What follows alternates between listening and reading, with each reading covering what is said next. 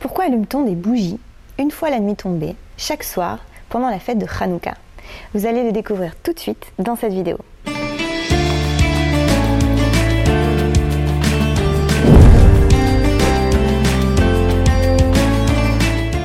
Au plan symbolique, que signifie pour un juif le fait d'allumer une bougie?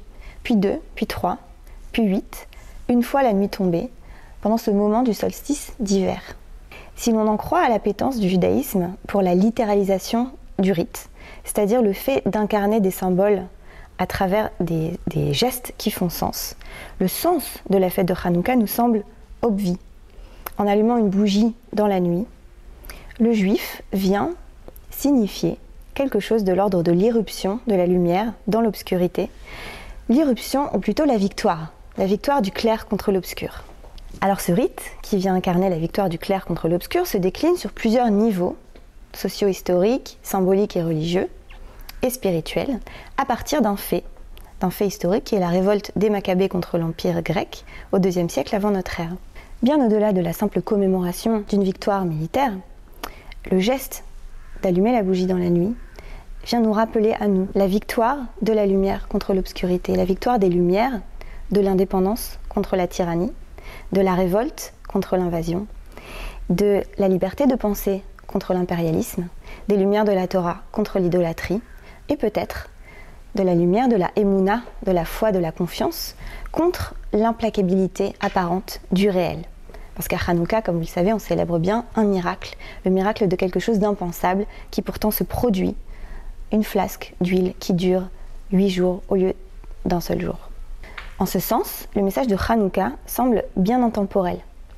Qui aujourd'hui n'a pas besoin de célébrer la liberté de penser contre l'impérialisme ou la révolte des petits contre les géants? Et pourtant, l'une des choses qui caractérise la pensée juive, c'est qu'elle ne s'arrête pas à une pensée univoque. C'est qu'elle échappe à une lecture dichotomique du sens du monde. Et ça, ce sont les différents degrés de lecture qu'on connaît, qui forment les lettres du Pardès, du Pshat, le niveau simple littéral de lecture, jusqu'au Sod, le secret, le mystère, la mystique. Et c'est là que le mystique, le côté caché du sens, entre en scène. Et si, nous propose le kabbaliste, il y avait un autre niveau de sens? Et si cette répartition des cartes du noir et blanc dans l'économie du monde n'était pas la seule lecture possible de la réalité? Et si le clair ne surgissait pas seulement contre l'obscur? C'est ce que propose le Zohar, l'un des premiers écrits kabbalistiques datant du XIIIe siècle, dans une lecture très subversive de la Parashat et de Savé, qui va nous proposer un autre, une autre articulation, un autre type de relation entre le clair et l'obscur, entre la lumière et les ténèbres. Et voilà le texte qui nous dit de. Les paroles de la Torah ne deviennent claires que là.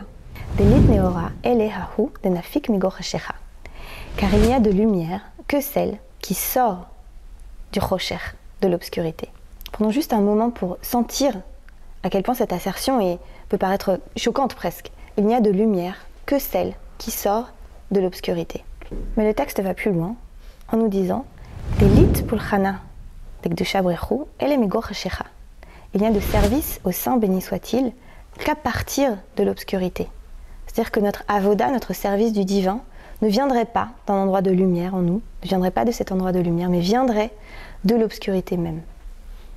Et le texte va encore plus loin en nous disant il n'y a de bien qu'à partir du mal.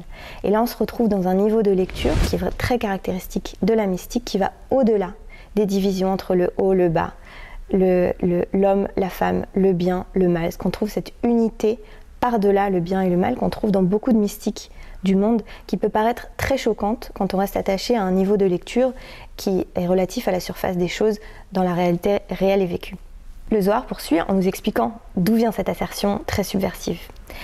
En nous parlant en gros de tchouva, c'est-à-dire que plus on est descendu et plus quand on remonte, à la fois le, le, Saint béni soit-il est glorifié et nous-mêmes nous accédons à une plus grande lumière.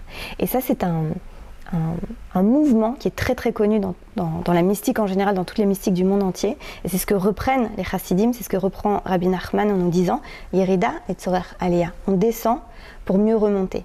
Et peut-être que c'est quelque chose qui résonne avec votre expérience de vie, que les moments où l'on est tombé, les moments difficiles, les moments de brisure, les moments d'obscurité, sont peut-être ceux dans lesquels on a connu des ouvertures, dans lesquels on a connu des, révélations, des réalisations qui nous ont donné encore plus de force pour remonter vers la lumière et pour grandir. Et cet enseignement du fait que la lumière monte mieux quand elle part de l'obscurité est à son tour littéralisé dans un autre enseignement du Zohar qui nous parle de la lumière de la bougie, qui nous parle de la lumière de la bougie et qui nous dit que pour que la flamme monte, elle a besoin de la suie, elle a besoin du charbon, parce que précisément, la lumière a besoin de cet objet-là, grossier, noir, dégoûtant, pour mieux monter, pour mieux éclairer. Et on retrouve là un thème très répandu dans les pratiques spirituelles, dans les traditions spirituelles du monde, notamment par exemple dans le bouddhisme avec le thème de la fleur du lotus qui ne pousse qu'à partir de la boue, comme allégorie du chemin spirituel de l'être humain qui doit se connecter à ses parts d'ombre pour mieux pouvoir grandir. C'est d'ailleurs aussi ce que dans l'Occident, dans la culture laïque occidentale, on a compris à travers les processus psychanalytiques, euh, tous les processus psychothérapeutiques qui consistent à dire c'est en allant, en descendant au plus profond de nous-mêmes, en allant rencontrer nos parts d'ombre, qu'on va pouvoir s'élever à la lumière, grandir, être éclairé de l'intérieur et éclairer le monde à notre tour. Ce thème-là, cher aux Zohar et cher aux Kabbalistes, a été repris abondamment par les Hasidim. J'ai cité Rabbi Nachman il y a un instant. Le Meor Enaim lui-même, le Rabbi Menachem Nahum Tchernobyl, dans son commentaire sur la paracha Bereshit, commence, ouvre son commentaire sur la Torah sur ce thème-là de la descente pour le mérite de la remontée en nous parlant de la descente de Joseph en Égypte. Donc c'est un thème qui est très très très cher euh, à la pensée juive mystique et spirituelle. Alors venir se promener du côté des textes de la mystique juive vient nous inviter à une autre lecture de Hanouka, selon laquelle le clair ne naîtrait pas contre l'obscur en victoire malgré l'obscur, mais plutôt par l'obscur à travers l'obscur. Et dans ce sens-là, dans ces lectures-là, l'obscurité devient une matrice, devient une matrice fertile comme la terre d'hiver dans laquelle les plantes et les animaux vont euh, se cacher et hiberner, comme le ventre de la mer qui vient porter l'enfant dans l'obscurité sécure de son amour. Et l'invitation ici, c'est de regarder peut-être nos parts d'ombre comme des zones fertiles à partir desquelles pourra mieux monter la lumière. Chanukah Sameach